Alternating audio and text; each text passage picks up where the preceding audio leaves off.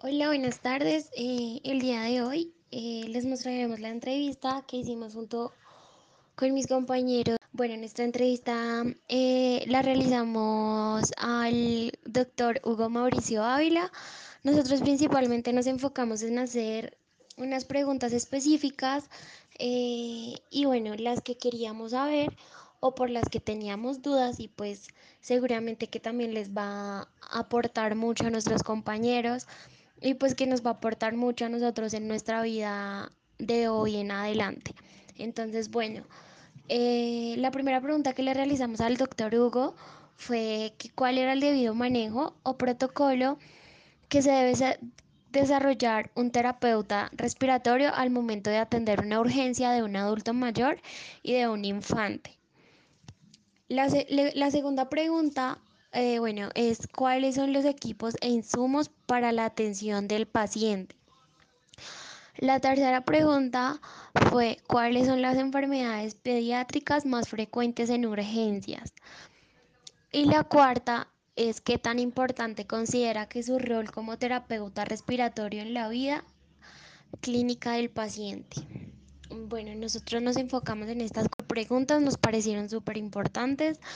Eh, el doctor nos respondió eh, de acuerdo a, su experiencia laboral. Eh, bueno, y espero que les guste nuestro video y a continuación el doctor va a hablar. Soy Hugo Mauricio Ávila, me desempeño como médico auditor interno en la IPS Virrey Solís. Egresé del programa de medicina de la Universidad Nacional de Colombia en el año 2006 y del programa de auditoría en salud de la Universidad Autónoma de Manizales en el año 2019.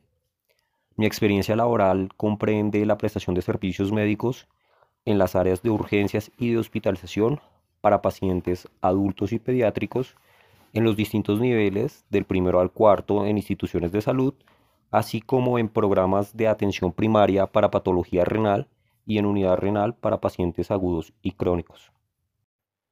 Los equipos para la atención de un paciente básicamente están constituidos por un estetoscopio, un tensiómetro, un pulsoxímetro, un equipo de órganos, un termómetro y hay otros elementos como son eh, los elementos de protección personal, actualmente que han cobrado tanta vigencia en pandemia, y otros insumos como lo son, por ejemplo, un bajalenguas, los conos del otoscopio, las tiras de glucometría, entre otros.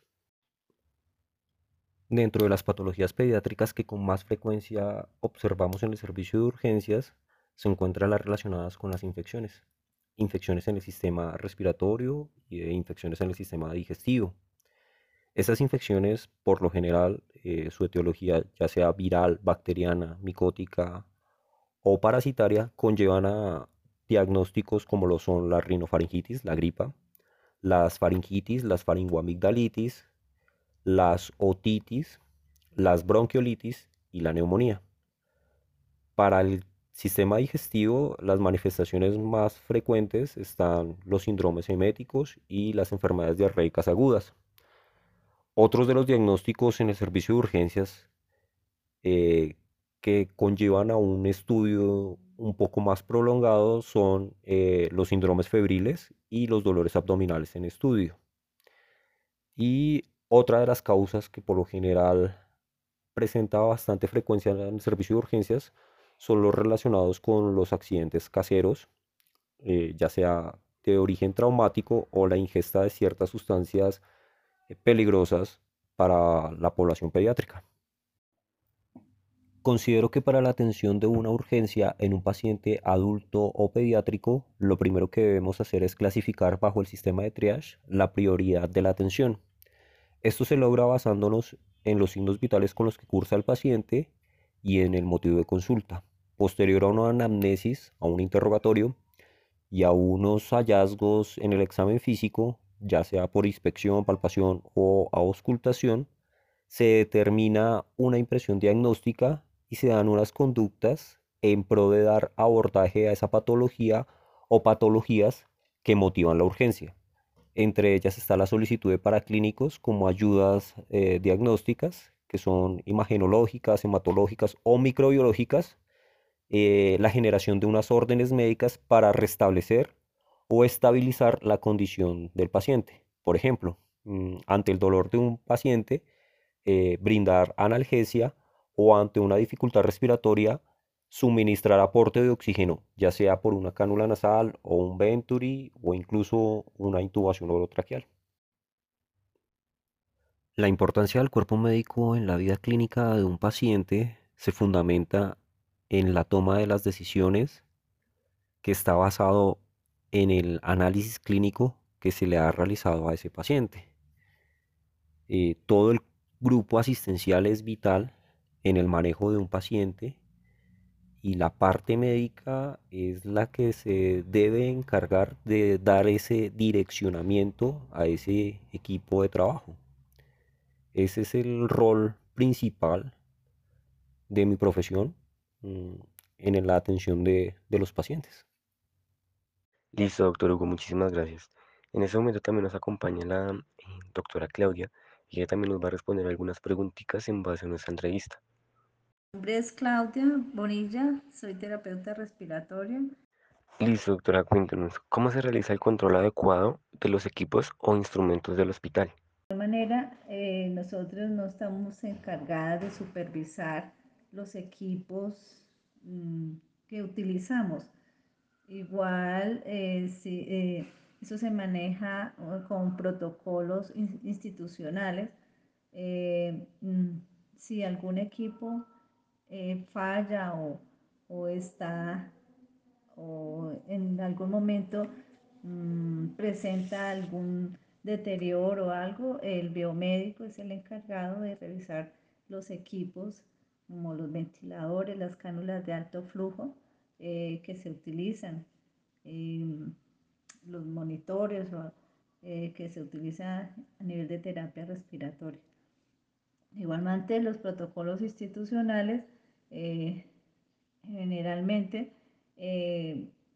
uno si el ventilador o algún, el equipo le está fallando, eh, por el turno se hace una anotación, se hace una anotación y se le pasa al biomédico, el biomédico eh, mm, responde a la sugerencia, revisa el equipo y, y nos da eso. Nosotros generalmente no estamos en esa supervisión. Se avisa, se avisa simplemente y mm, a nivel de institución se manejan esos. Nosotros lo que hacemos son limpiezas de los equipos, que eso sí es por turno, se limpian, se, desinfectan, pero el, el mantenimiento no, no, eso lo hace el biomédico. Listo, muchísimas gracias. Vale, doctor. Y la siguiente preguntita es, ¿cómo se diagnostica la insuficiencia respiratoria en un paciente? Hablando de insuficiencia respiratoria, decimos que la insuficiencia respiratoria eh, eh, es una complicación en su función básica, que es el intercambio gas, gaseoso y de oxígeno y el dióxido de carbono entre el ambiente y la sangre circulante. Eh, se define una insuficiencia respiratoria cuando una, una presión alveolar de oxígeno es menor de 60 miligramos de mercurio y una presión arterial de CO2 es variable. Esto generalmente eh, se hace por medio de una gasometría arterial y una oximetría de pulso, un método no invasivo. Eh, una hipoxemia generalmente se define menor a 60, hay una hipoxemia cuando hay una PaO2 menor de 60 milímetros de mercurio. Generalmente, em, eh, la clasificación de la insuficiencia respiratoria la podemos clasificar, generalmente escogemos tres tipos o más o menos según, una según la gasometría arterial, una prueba que se hace por medio de unos gases arteriales, eh, según el tiempo de instauración y según la severidad de la insuficiencia respiratoria. Según la gasometría, podemos determinar eh, una insuficiencia respiratoria o una hipoxemia parcial tipo 1. Esta parcial tipo 1, según la gasometría, nos va a demostrar una presión, eh, una presión arterial de oxígeno menor con una presión de CO2 normal o baja. Una presión, una diferencia alveolar arterial de oxígeno menor a 20 milímetros de mercurio.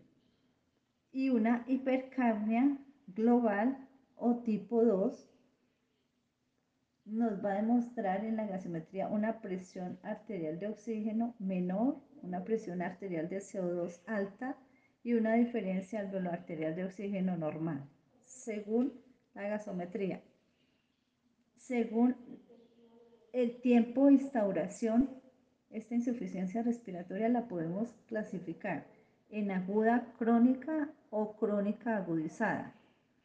Y según la severidad, que es lo que más o menos de esto, eh, medimos la PAFI. La PAFI también nos sale en la gasometría arterial, ¿no? Con este examen podemos saber la PAFI.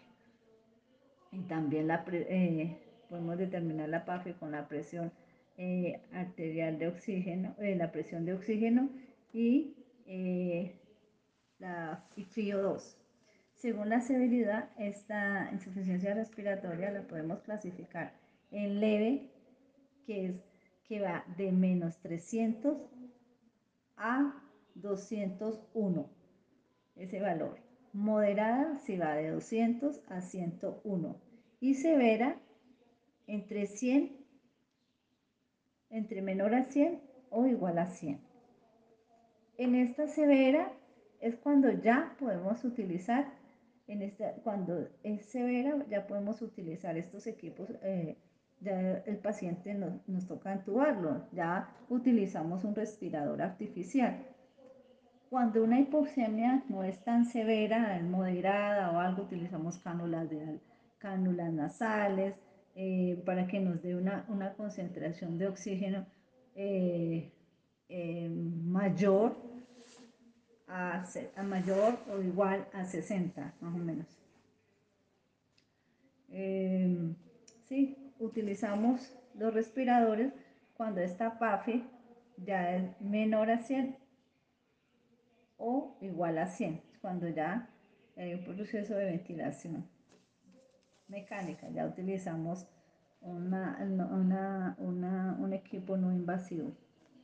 Y por último, cuéntenos cómo es su rol en la profesión, que hace tan importante un terapeuta respiratorio en estos momentos. Sí, eh, los pacientes eh, con insuficiencia respiratoria, la terapia respiratoria sí eh, está encargada, uno está encargado generalmente de mm, manejar la vía aérea del paciente, estar pendiente de, de su de tratamiento cardiorrespiratorio del paciente. Entonces pienso, y ahorita con esta situación, eh, el rol de nosotros es demasiado importante porque somos casi la mano derecha del médico y otros profesionales de la salud en conjunto para ayudar al paciente en su, en su, en su sistema respiratorio, en su sistema, en mejorar su calidad de vida en cuanto a su problema respiratorio que tenga.